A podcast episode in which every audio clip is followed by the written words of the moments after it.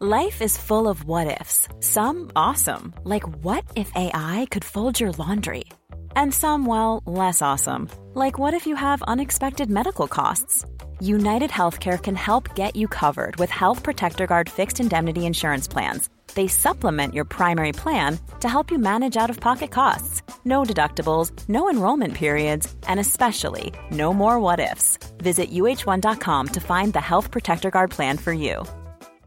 Hey, I'm Ryan Reynolds. At Mint Mobile, we like to do the opposite of what Big Wireless does. They charge you a lot, we charge you a little. So naturally, when they announced they'd be raising their prices due to inflation, we decided to deflate our prices due to not hating you.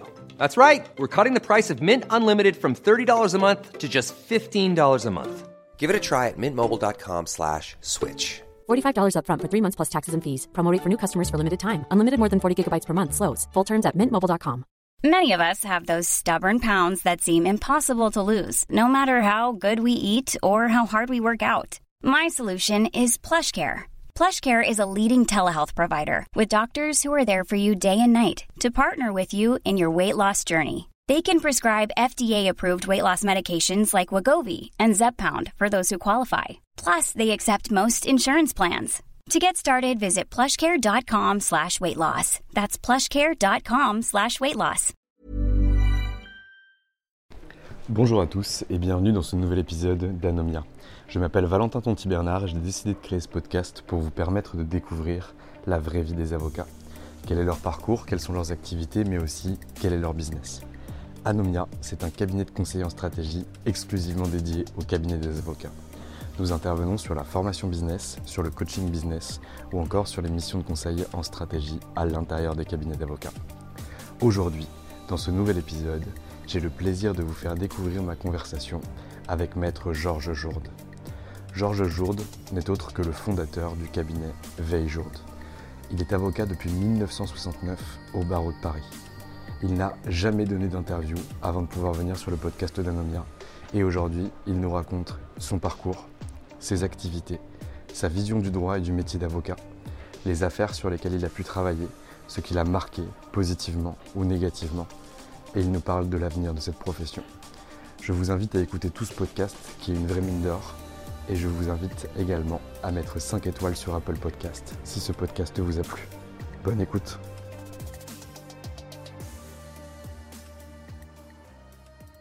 Bonjour maître Georges Jourde, je suis ravi que vous me receviez aujourd'hui dans le cabinet d'avocats qui porte votre nom puisque c'est le vôtre, au 171 boulevard Haussmann à Paris. Bonjour maître Jourde. Bonjour.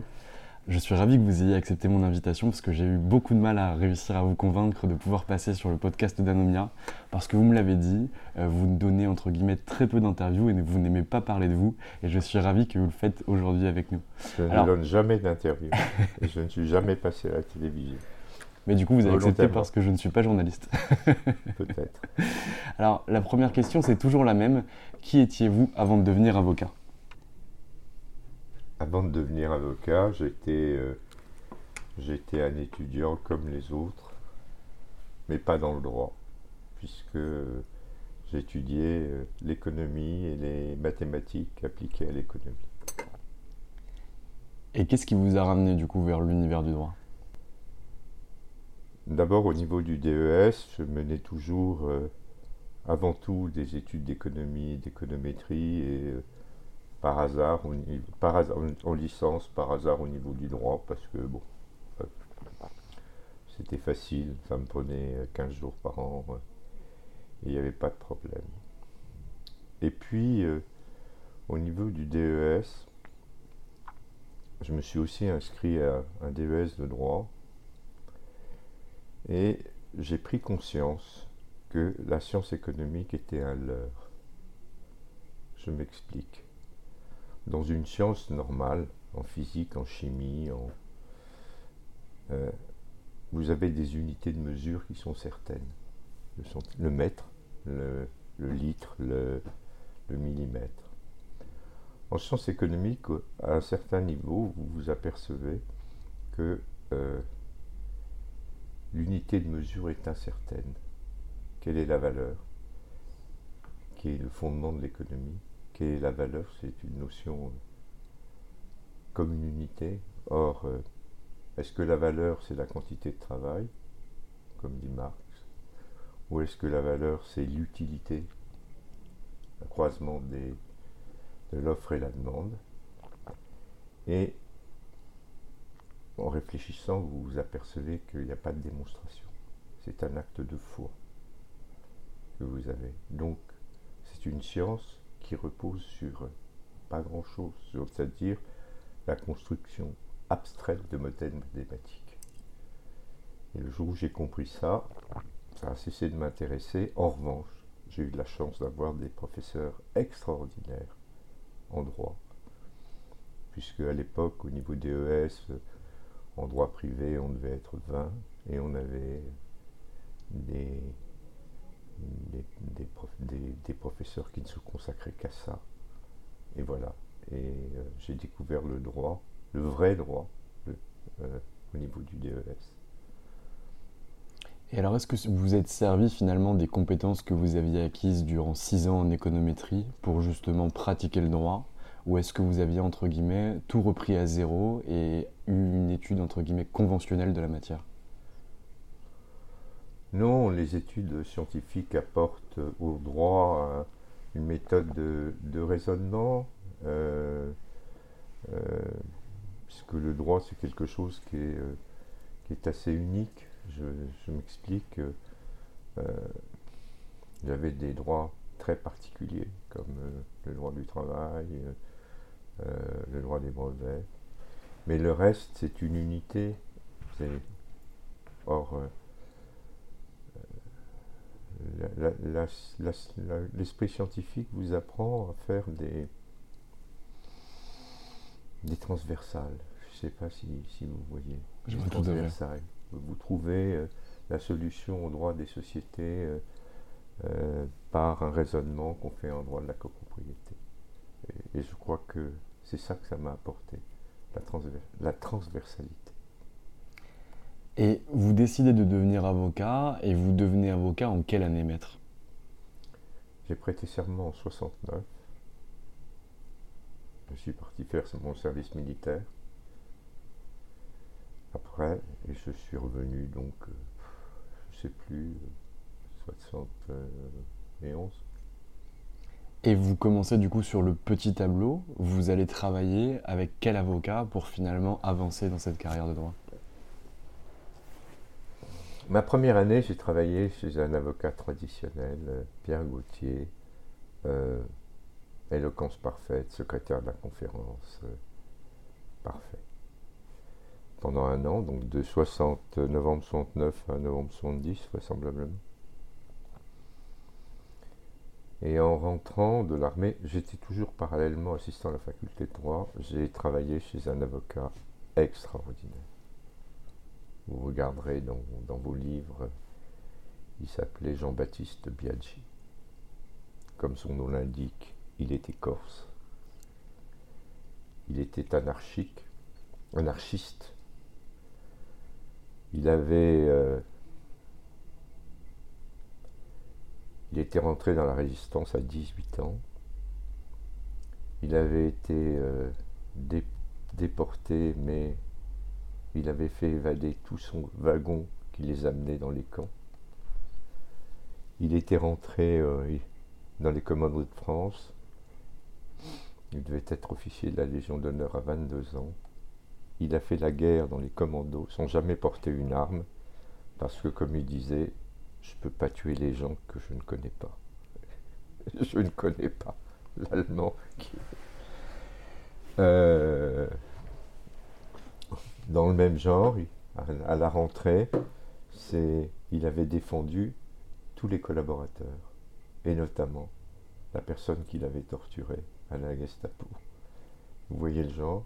Il était Algérie française et euh, il a défendu les gens du FLN, les avocats du FLN et les gens du FLN, euh, parce qu'on défend la défense.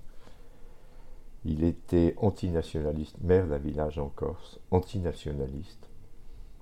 Donc il, était victime d'attentats. Il se promenait avec deux revolvers parce qu'il y avait contre lui... Euh, un, attentat par an. Voilà mon premier patron, grand avocat, grand, grand avocat. Et comment vous continuez dans cette carrière une fois que vous quittez cette grand avocat? Ben, je m'installe euh, avec des, vous êtes obligé à un moment parce que c'était une personnalité euh, trop écrasante. C'est le maître. Donc vous vous installez avec des copains. C'est l'application de l'adage à l'ombre des grands arbres, rien ne pousse, c'est ça? Peut-être. Et alors vous décidez de vous installer avec quel copain et donc quel objectif? Bah, Je m'installe avec euh, euh, Jacques Perrault. Ah. Qui est décédé en 96. Voilà. Je m'installe avec Guillaume Marseille. Je m'installe avec Dominique de la Grande. Et on est une bande d'amis et on s'amuse. Ça, je peux venir au bureau en patin roulette tiré par mon chien. Et, euh, et le soir, on se réunit et dans l'entrée, on se raconte des histoires. On dit de vous que ce qui vous amuse énormément, c'est la technique et la beauté du raisonnement. Est-ce que c'est vrai? Ah ouais. J'ai pas de. Je suis un avocat sans éloquence au sens euh, classique. En revanche, je suis très bon pour faire une démonstration de droit à l'oral. Mais dès qu'il s'agit d'agiter euh, les sentiments, les, euh, la douleur, la joie, la, enfin en plaidant, hein, ça, ça passe pas. Je suis un introverti. Très clair. Et donc comment se passe cette aventure avec finalement vos trois copains euh, que vous venez de citer? Bah, Elle se passe euh, très bien, on réussit, mais comme vous savez, ça se termine mal.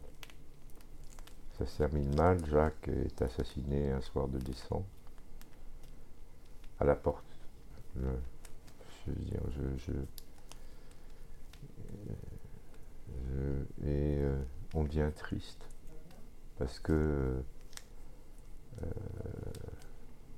tous les jours on passe devant son bureau, tous les jours on passe devant l'endroit où il est assassiné et on, devient triste.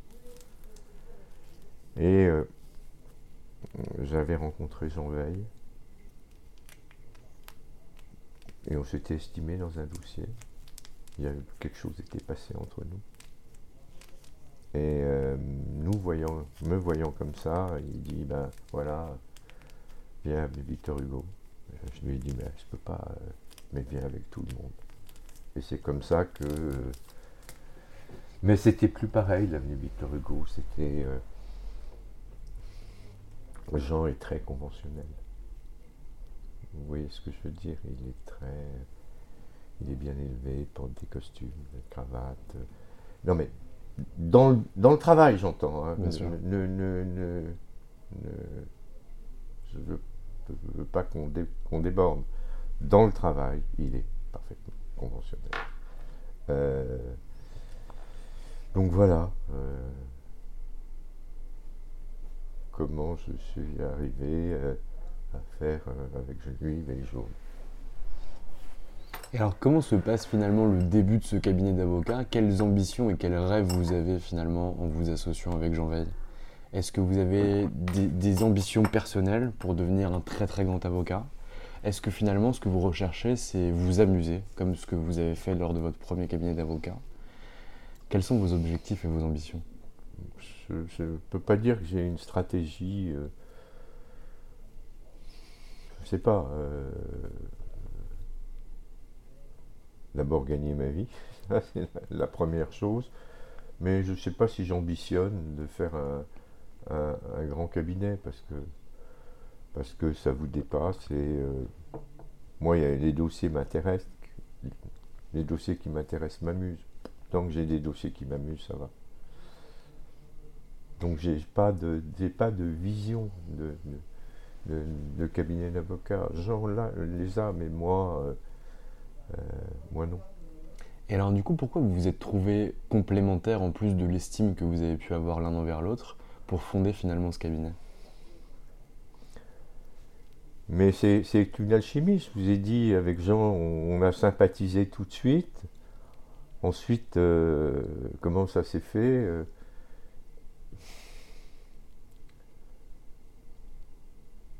on, est complémentaires, pourquoi?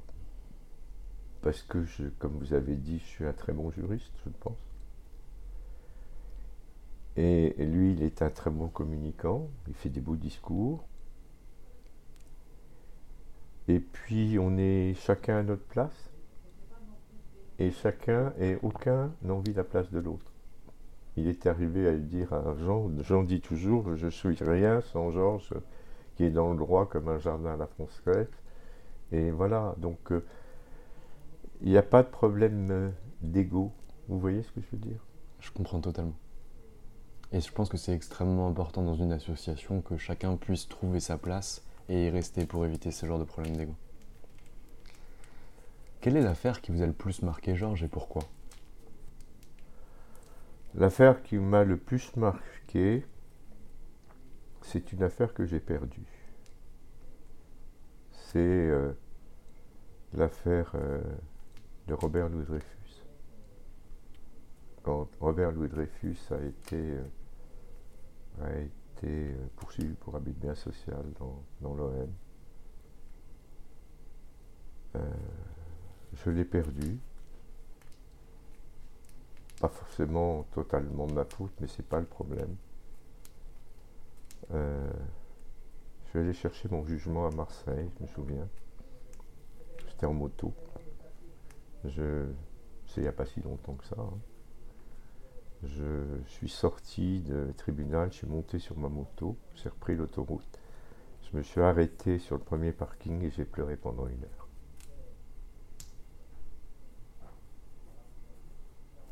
Parce que le problème de notre métier, c'est que les affaires qu'on gagne, elles vous donnent une journée de joie. Les affaires auxquelles on tient et qu'on perd, elles vous remettent en cause. Et elles vous donnent une longue déprime. Pourquoi elle était si importante pour vous, cette affaire? C'était par rapport à la technique que vous aviez utilisée non, elle était importante parce que c'était injuste. Parce que c'était injuste de poursuivre pour abus de bien social euh, euh, quelqu'un d'exceptionnel qui était Robert Louis Dreyfus, qui avait mis un ou deux milliards dans, dans, de un milliard huit de ses, dans, dans, dans, les, dans, dans l'OM et à qui on disait ah bah oui Là, il y a eu un sous-table dans un. Vous, vous, avez payé une prime que vous n'avez pas déclarée à l'URSSAF, donc vous avez pour l'achat d'un joueur, donc vous avez mis la société en risque, donc c'est de l'ABS. Voilà. Dans la construction de votre cabinet euh, avec Jean Veil, Comment finalement vous avez décidé de grossir? Parce que au, départ de cette conversation, vous me disiez que votre ambition n'était pas fondamentalement de créer un gros cabinet d'avocats. Est-ce que ça a été des points de blocage à certains moments pour vous de finalement euh, quitter euh, une pratique assez confidentielle et anarchique du droit pour aller vers un cabinet plus traditionnel et conventionnel qui est l'un des plus beaux cabinets d'affaires du barreau de Paris? Non, ça s'est fait tout seul. Ça s'est fait tout seul. Et au, début de cette conversation, vous me disiez également que vous aviez une approche transversale du droit, que vous avez apporté votre parcours scientifique, en disant qu'en droit des sociétés, on pouvait parfois trouver une solution en raisonnant grâce au droit des copropriétés. Est-ce que vous avez décidé à un moment ou à un autre de vous spécialiser ou d'aller plus sur une matière qu'une autre? Et si ce n'est pas le cas, pourquoi? Justement, parce que je pense que ça c'est mon côté enseignant. Je vous ai dit tout à l'heure, le droit est unique à partir du moment où vous spécialisez, vous perdez les autres, vous, perdez l'unicité. Je dirais, c'est ce qui, malheureusement, ce qui se passe trop souvent, ce qui se passe en ce moment, c'est-à-dire que les gens, et même malheureusement, ça commence maintenant à l'école, à l'école, où on spécialise les gosses à partir de quoi La seconde, la troisième, la quatrième. Euh, ce, qui est, ce qui leur interdit de. Bon, c'est pas le sujet, ce qui leur interdit de changer. Euh, et euh, j'en reviens, le, spécialiste devient un mauvais juriste. un mauvais juriste. Et c'est la tendance. C'est vrai que la dernière année où j'ai enseigné euh, à la fac, euh, j'avais des étudiants qui étaient en droit des affaires, quatrième année droit des affaires. Ils n'avaient jamais fait de droit civil, le droit des obligations. On tombe sur la tête. Donc euh, je suis contre, encore une fois en dehors des matières particulières, je suis absolument contre la spécialisation à outrance. Euh, et j'ai essayé de jamais me laisser déborder. J'ai eu, j'ai eu des cabinets, euh, des moments où je faisais, euh, dès que je dépassais dans une matière 30, 40%, j'ai essayé de, délaisser, c'est comme ça, de la facturage. Quand ça trop, je dépassais, j'ai eu de la distribution sélective, dépassé. Voilà. Et aujourd'hui, s'il y avait un de vos collaborateurs qui venait vous voir pour vous demander finalement de ne pas être au sein d'un département, mais plutôt être d'être volant, euh, comme euh, c'est ce que vous avez pu avoir en étudiant beaucoup de matières, est-ce que ça serait possible aujourd'hui? Ou est-ce que la structuration des cabinets tels qu'ils existent à Paris l'empêche? Volant, c'est difficile parce qu'il se crée des rapports particuliers, je veux dire, entre un collaborateur et son patron. Et vous pouvez utiliser les collaborateurs des autres, mais vous savez que si celui, son patron, entre guillemets, lui demande quelque chose, vous passerez après. C'est comme les secrétaires volantes, c'est pareil. C'est, euh, je veux dire, un secrétaire. Donc, euh, mais autrement, je sais de demander à mes collaborateurs euh, euh, d'aller travailler pour les autres, euh, justement. Très clair. Maître Jourde, beaucoup de collaborateurs et de jeunes collaborateurs aujourd'hui, voire de collaborateurs plus anciens, se posent des questions par rapport à ce qu'on appelle l'acquisition client ou le développement de leur clientèle personnelle, en se disant que finalement, durant leur étude à la faculté de droit, ils n'ont pas eu les armes pour pouvoir finalement aller chercher de la clientèle ou apprendre comment le faire. Vous, lorsque vous avez débuté, comment êtes-vous allé chercher vos premiers clients? D'abord, c'est toujours un grand mystère. Hein. Alors moi, comme je vous ai dit, j'ai travaillé chez Biaggi 4 ou 5 ans. Lorsque j'ai quitté Biaggi, j'ai eu la chance que notamment deux clients euh, me suivent. L'un était euh, Georges Tranchant, je ne sais pas si ça vous dit quelque chose, le groupe Tranchant. L'autre était un marchand de biens. Et puis, et puis, j'avais des copains, comme j'avais fait des études. J'avais fait des études, j'avais des copains. Euh, ou même sans mes études, mon, voisin du dessous, quand j'étais gosse, euh, il était devenu euh, patron d'une euh, boîte d'affacturage. mon copain de, de, fac, il était devenu, et, voilà. Donc c'est finalement avec le réseau que vous étiez constitué ou les simples relations amicales que vous avez réussi à Mais j'ai jamais compris comment se faisait, se faisait la clientèle. Mais c'est une question qui ne vous a jamais intéressé jamais étudié. Aujourd'hui, quel est le regard que vous portez sur l'évolution de la profession d'avocat? Euh, Est-ce que vous voyez finalement que depuis vos débuts en, 69 et, votre première collaboration en 71, est-ce que vous voyez une évolution, ou en tout cas des évolutions? Et si oui, lesquelles? Et quel œil portez-vous sur ces évolutions? Je suis très pessimiste. J'étais contre la réforme de la fusion des conseils juridiques et des avocats. Je n'en voyais pas l'intérêt parce que on pouvait faire du droit. Et elle a, elle a induit euh,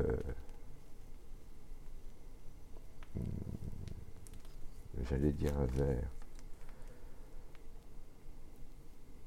Aujourd'hui, combien on est à Paris? 30 000 32 000 avocats. 32 000 avocats. Les avocats peuvent être agents immobiliers. Les avocats peuvent être agents d'artistes. euh, ils aspirent encore à, autre chose. L'avocat, c'est la défense. Le côté pervers de cette multiplication, c'est que par exemple, prenez le secret professionnel. Le secret professionnel tient à la défense, parce que les gens viennent pour que vous les défendiez. C'est ça le fondement du secret professionnel. À partir du moment où euh, vous faites des fusions-acquisitions, vous faites agent d'artiste, vous faites... Euh, pourquoi auriez-vous un secret professionnel? Donc on assiste à un affaiblissement du secret professionnel chez l'avocat. On le voit. Euh, on le voit. Les perquisitions, les magistrats ne comprennent pas. ils ont raison.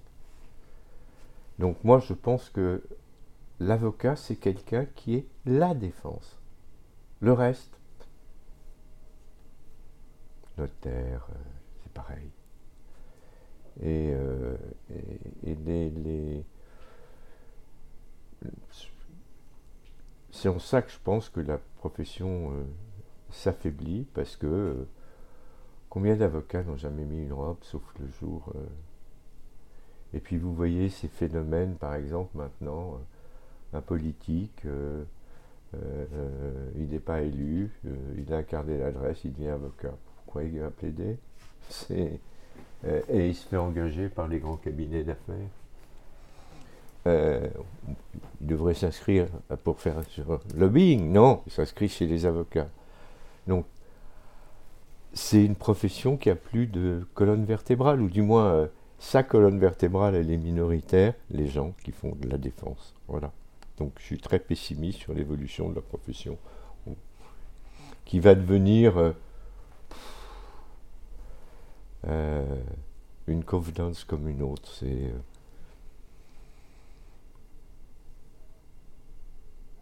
Euh, au vu de vos idées, ou en tout cas des valeurs que vous portez dans le discours que vous venez d'avoir, est-ce que vous avez déjà voulu vous investir auprès de l'Ordre des avocats du barreau de Paris ou du Conseil national des barreaux pour porter justement ces valeurs et mm, renforcer la colonne vertébrale euh, qui, qui, lie les avocats entre eux? Non, parce que je suis paresseux. On m'a beaucoup dit le contraire. On m'a dit que vous étiez là tôt et que vous partiez tard.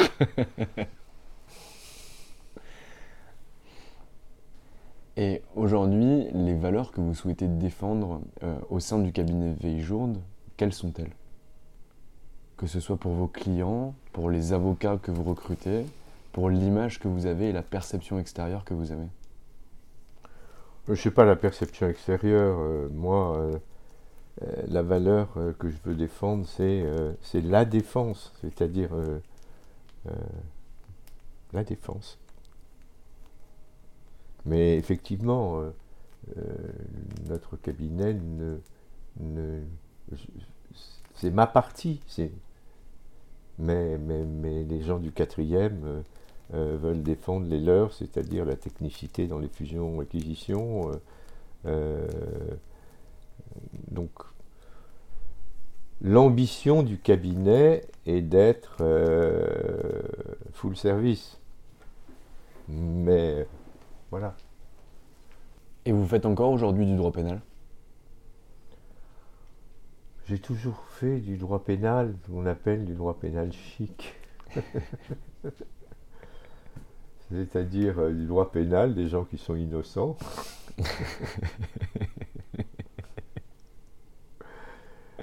Euh, c'est difficile. Les juges euh, c'est une perversion, hein, ou mauvais raisonnement, assimile euh, facilement les avocats à leurs clients.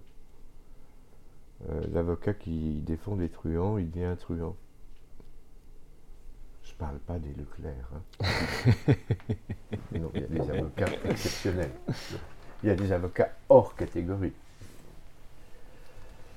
Donc, est-ce que vous pouvez défendre un innocent et un coupable? Devant le même juge, avec la même foi Je crois pas. Donc j'ai fait fait du pénal, euh, j'ai eu des succès en pénal grâce à ma technique, pas grâce à mon éloquence. mais j'ai eu des, euh, des revers, comme je vous ai dit tout à l'heure. Et si on prend le pendant de la question que je vous ai proposée tout à l'heure, qui était la pire affaire que vous aviez eue, en tout cas le, côté le plus dur que vous aviez eu, quelle est finalement l'affaire qui vous a apporté une immense joie, ou en tout cas une joie qui a duré plus d'une journée? En droit pénal? En droit pénal ou dans n'importe quel droit Elle serait très compliquée à raconter. Vous avez un esprit extrêmement scientifique, je suis sûr que vous arriverez à la résumer. Je dirais pas les noms, deux personnes. Un divorce est prononcé par la Cour d'appel de Paris. Au tort du mari. Qui fait un pourvoi en cassation. Un mois, un mois avant, j'ai Badinter comme adversaire un mois avant, il prend sa femme en flagrant délit d'adultère et je réintroduis une demande en divorce. Lorsque je viens en conciliation, puisqu'il y avait une conciliation obligatoire, le pourvoi avait été rejeté, donc ils étaient divorcés. J'avais Badinter qui me regardait en, en disant juste regardez comme il est ridicule on vient en conciliation alors que le divorce est prononcé définitivement. Et j'explique pourquoi il a tort. Et en plus dans des circonstances particulières, parce que la veille, j'avais fait une, une crise d'appendicite aiguë. Et j'étais allé voir le chirurgien que je connaissais qui m'avait dit Georges, je t'hospitalise. Et je lui ai dit non, non, non, je peux hospitaliser de m'asseoir. Et euh, donc, j'avais échafaudé une théorie, je ne sais pas si vous vous imaginez, une conciliation sur une demande en divorce introduite avant le pourvoi, alors qu'ils étaient, et Badinter en face. Et j'ai gagné.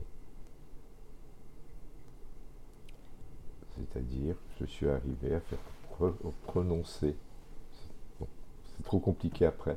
Mais ma demande en divorce était recevable. Elle a été déclarée bien fondée. Voilà le, plus grand succès technique que j'ai eu. Et ça m'a fait plaisir parce que je me suis retrouvé à l'hôpital en sortant de la conciliation. et, quand, et, le magistrat n'a pas pris sa décision tout de suite. Et quand donc pendant je suis resté 3-4 jours, et quand je suis sorti, elle est tombée. Voilà. Je me demandais le, le, Mais c'est très technique. Et parce que Robert vous a recontacté après, et, et, du coup. Non, mais je le voyais, Robert Valentin, je le voyais. J'ai été. Euh, j'ai été après, euh, quand il dirigeait l'Institut d'études judiciaires, euh, j'avais été assistant à l'étude judiciaire à l'Institut.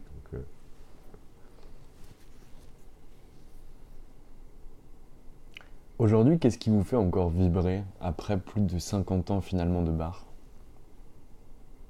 Convaincre. Convaincre on s'aperçoit que la, la, plaidoirie est utile contrairement à, ce qu'on pense. J'étais l'avocat de Parfum Christian Dior. Et un Leclerc, je vous parle il y a longtemps, un Leclerc vend des parfums. Vend des parfums d'or, vend des parfums Guerlain, vend des parfums, trucs comme ça. On fait tous le même constat, l'huissier, de vente. On assigne en référé cessation des ventes. On gagne. Il faut un, Leclerc fait appel. On gagne. Leclerc fait un pourvoi en cassation. L'arrêt est cassé. Et on revient dans la cour d'appel de Dijon. On était dix parfumeurs. à l'époque, la Cour d'appel de Dijon, sur envoi de cassation, c'est les audiences solennelles, 5 magistrats. Il y en a 7 qui passent. Les premiers. La Cour d'appel, pour ces 7-là, infirme le jugement, infirme, le, élève l'interdiction. Je passe tout seul. J'ai les mêmes magistrats. Je suis tout seul. Je gagne. Et l'avocate de Guerlain que j'avais rencontrée, elle passait après moi, je l'avais rencontrée avant, et elle, comme elle avait rencontré le président en lui disant bah, je, vais, je vais passer devant vous, je vais perdre comme les sept autres. Et le président lui avait voulu mais un avocat qui m'a ébranlé. Je gagne le jour où est prononcé l'arrêt. C'est elle qui plaide, elle perd. Ce qui vous, ce qui vous montre que on peut convaincre. Voilà un cas où on était neuf parfumeurs, avec des réseaux de distribution sélective. Il y a huit décisions dans lesquelles on lève l'interdiction de vente au Leclerc et une parce que je les ai convaincus que j'étais tout seul euh, et que j'ai plaidé, le confrère avocat de Leclerc en plaidant m'a dit Je sens que vous allez gagner, vous avez plaidé à, la limite de l'outrage à magistrat. Donc voilà. C'est incroyable. Et qu'est-ce qui selon vous, justifiait que finalement vous aviez réussi à emporter conviction et pas les autres? D'abord, j'étais tout seul, donc on est oublié. Quand, vous avez euh, dix 10 avocats qui plaident la même chose, vous ne les écoutez pas. quand vous êtes tout seul, c'est ce que je leur ai dit, vous êtes tout seul et vous allez m'écouter. Et là, c'est un truc le, magistrat, la cour d'appel de Dijon, considérait que je ne vois pas pourquoi les consommateurs ne pourraient pas acheter des parfums Dior chez Leclerc. Il c'est ce qu'il avait livré en disant je ne comprends pas, veux dire c'est le choix du consommateur. Hein. S'il veut aller chez Leclerc, il va chez Leclerc. S'il va, c'est et euh, j'étais arrivé à la cour et mon premier truc avait été de leur montrer mes mains. Je leur avais dit, Monsieur le Président, regardez, j'ai fait le plein, j'ai vérifié l'huile et j'ai les mains pleines d'huile. Parce que la, la Quand on nivelle par le bas les prix, le consommateur, il n'a plus de choix, il n'a plus de service. Nous n'avons plus de service aujourd'hui quand on prend de l'essence. Et bien si vous autorisez les... Il y avait d'autres, mais j'avais commencé en disant, parce que je savais que euh, pour lui c'était la liberté du consommateur, et j'avais dit non, regardez, j'ai plus de service et j'ai les mains pleines d'huile. Voilà. Après, j'étais plus. Donc c'est grâce à vous, ou en tout cas à votre raisonnement ou au travail que vous avez accompli, qu'aujourd'hui euh, Leclerc se bat encore finalement pour vendre des parfums au sein de ses, magasins et vendre également des médicaments. Donc les, les, deux bastillons finalement de la distribution sélective qui demeurent pour la vente de produits de luxe. Les médicaments, c'est pas, d'abord il peut en vendre maintenant s'il est un pharmacien. Mais pas son pharmacien. Mais pas son pharmacien, ce qui est normal ce qui est normal. Le, pharmacien a un vrai devoir de vigilance et de conseil dans les, dans les médicaments. Ils ne vont pas, ça c'est. S'ils ne vendent pas, j'ai toujours gagné contre le club. Maintenant, j'ai arrêté la distribution, j'ai fait ça, j'ai donné ça à mon jeune associé, mais les, grâce à un raisonnement que les autres ne tenaient pas, euh, à l'époque, tout le monde disait la distribution sélective, c'est euh, la conservation des produits, euh, etc. Comme si Leclerc ne pouvait pas bien conserver les produits. Et, j'ai tenu à l'époque un, langage différent, qui est le langage vrai. c'est pas le point de vue, il faut faut pas voir simplement le point de vue du consommateur, il faut voir le, point de vue du fabricant. Le fabricant, il, veut créer une image. C'est sa, façon d'entrer dans le marché. C'est de créer une image, de créer une niche. Donc vous n'avez pas le droit d'abîmer son image, sauf si son image est fondée sur des critères que les autres ne peuvent pas avoir. Vous voyez ce que je veux dire? Tout à fait. C'est compliqué. Si un fabricant de whisky veut que avoir des vendeuses avec, euh, qui vendent du whisky en quilt, c'est son image. Mais tout le monde peut, peut avoir ces critères. Et une fois qu'il a fait son image sur la vente des vendeuses qui vendent du whisky en kilt, il a le droit d'interdire à Leclerc de ne pas, euh, de ne pas vendre son whisky. Bon, c'est trop technique ça. Et du coup, vous étiez aussi dans les arrêts relatifs aux pure players lorsque la distribution sélective finalement a voulu s'étendre à des acteurs en ligne ou pas du tout? Oui, mais là, oui, mais là, euh, la distribution sélective s'est un peu tuée parce que et, c'est là où j'ai basculé, où j'ai arrêté, où j'ai passé ça à Eric Debel parce que j'ai toujours soutenu, et j'avais gagné à l'époque, mais là, Internet n'existait pas, que euh, le fabricant qui vendait en direct, euh, son réseau de distribution sélective était nul. On a, c'est trop compliqué de, de, pour moi, la distribution sélective et la vente en direct ou dans les marketplaces c'est plus, les, plus les mêmes critères. Très bien. Georges Jourde, qu'est-ce qu'on peut vous souhaiter pour l'avenir? Mon avenir, il est derrière moi. Par définition, pour un scientifique, l'avenir est toujours devant. Vous avez encore plein de choses à faire.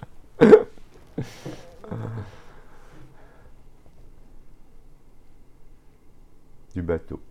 Du bateau? Et de la moto. Et de la moto. Maître Jour, je vous ai déjà pris beaucoup de temps ce matin. Est-ce que vous avez un mot de la fin à destination euh, finalement des jeunes avocats qui viennent de prêter serment et qui vont, je l'espère, porter la robe plus d'une fois durant leur carrière et pas seulement pour leur prestation de serment? Pour vous associer, pour les gens que vous avez connus, est-ce que vous avez un mot de la fin? Ah, Pour les jeunes avocats, euh, qu'ils se battent. J'aime bien le, le mot de, de Cyrano, si mes, souvenirs sont exacts. Euh, euh, je ne retrouve plus le vers exact. Euh, on, ne combat pas. On ne combat pas dans l'espoir du succès.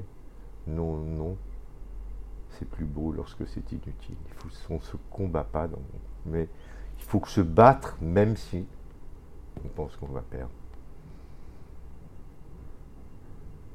Voilà. Parfait.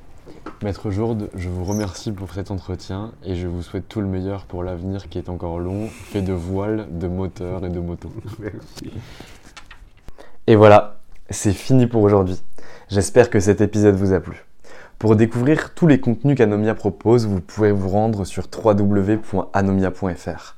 Vous y trouverez des vidéos, des podcasts, des articles et également nos propositions de formation et d'accompagnement dédiées aux avocats, dédiées au business des avocats. Je vous souhaite une excellente journée et n'hésitez surtout pas à nous contacter. À bientôt.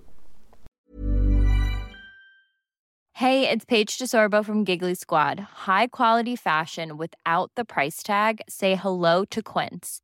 I'm snagging high-end essentials like cozy cashmere sweaters, sleek leather jackets, fine jewelry, and so much more. With Quince being 50 to 80% less than similar brands. And they partner with factories that prioritize safe, ethical, and responsible manufacturing. I love that. Luxury quality within reach. Go to quince.com slash style to get free shipping and 365 day returns on your next order. Quince.com slash style.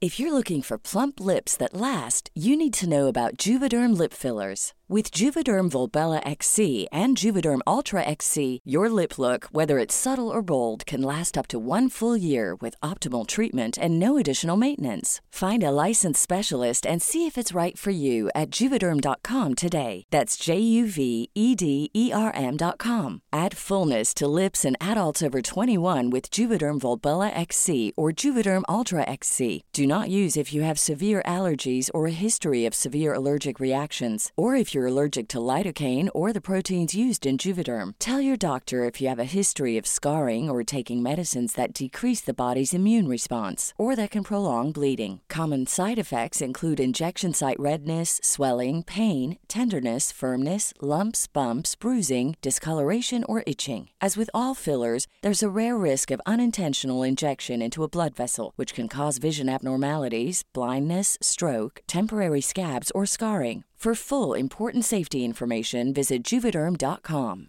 Mom deserves the best, and there's no better place to shop for Mother's Day than Whole Foods Market. They're your destination for unbeatable savings, from premium gifts to show-stopping flowers and irresistible desserts. Start by saving 33% with Prime on all body care and candles. Then get a 15-stem bunch of tulips for just $9.99 each with Prime. Round out Mom's menu with festive rosé, irresistible berry chantilly cake, and more special treats. Come celebrate Mother's Day at Whole Foods Market.